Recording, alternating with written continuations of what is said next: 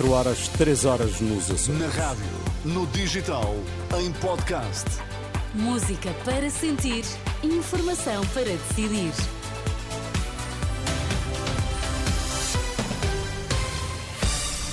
Notícias na Renascença, destaques a esta hora.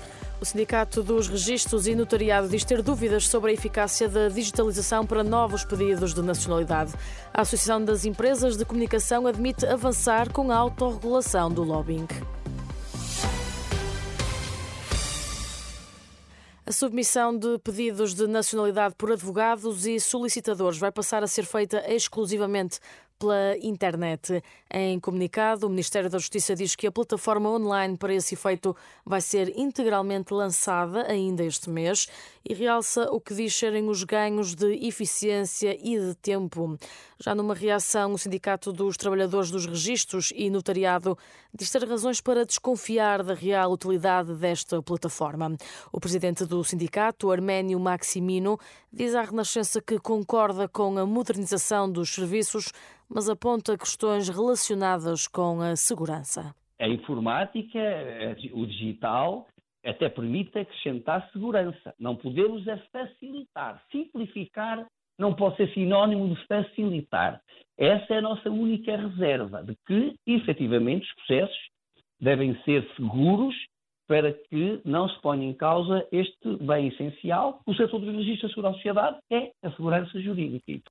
Pelas contas do Sindicato dos Trabalhadores dos Registros e Notariado, haverá nesta altura cerca de 300 mil pedidos de nacionalidade pendentes. A regulação do lobbying volta a estar na agenda na sequência da Operação Influencer, que levou à admissão do Primeiro-Ministro e à queda do governo.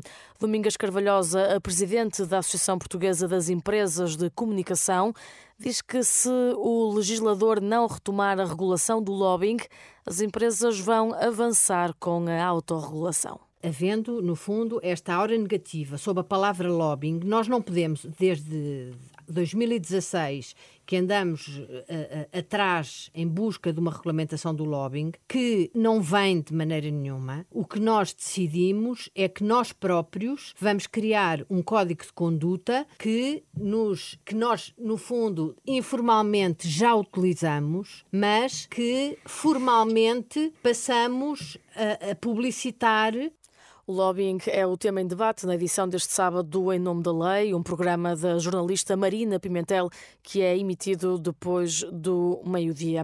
A situação política na Europa e as perspectivas para as eleições europeias do próximo ano foram os temas debatidos na reunião de Marcelo Rebelo de Sousa com a presidente do Parlamento Europeu, Roberta Metsola, que iniciou esta sexta-feira uma visita de dois dias a Portugal. Vai hoje marcar presença no Conselho Estratégico Nacional do PSD, que vai decorrer na Universidade Nova de Lisboa. Hoje, o Futebol Clube do Porto desloca-se ao campo do Famalicão, em jogo da jornada 12 do Campeonato da Primeira Liga de Futebol.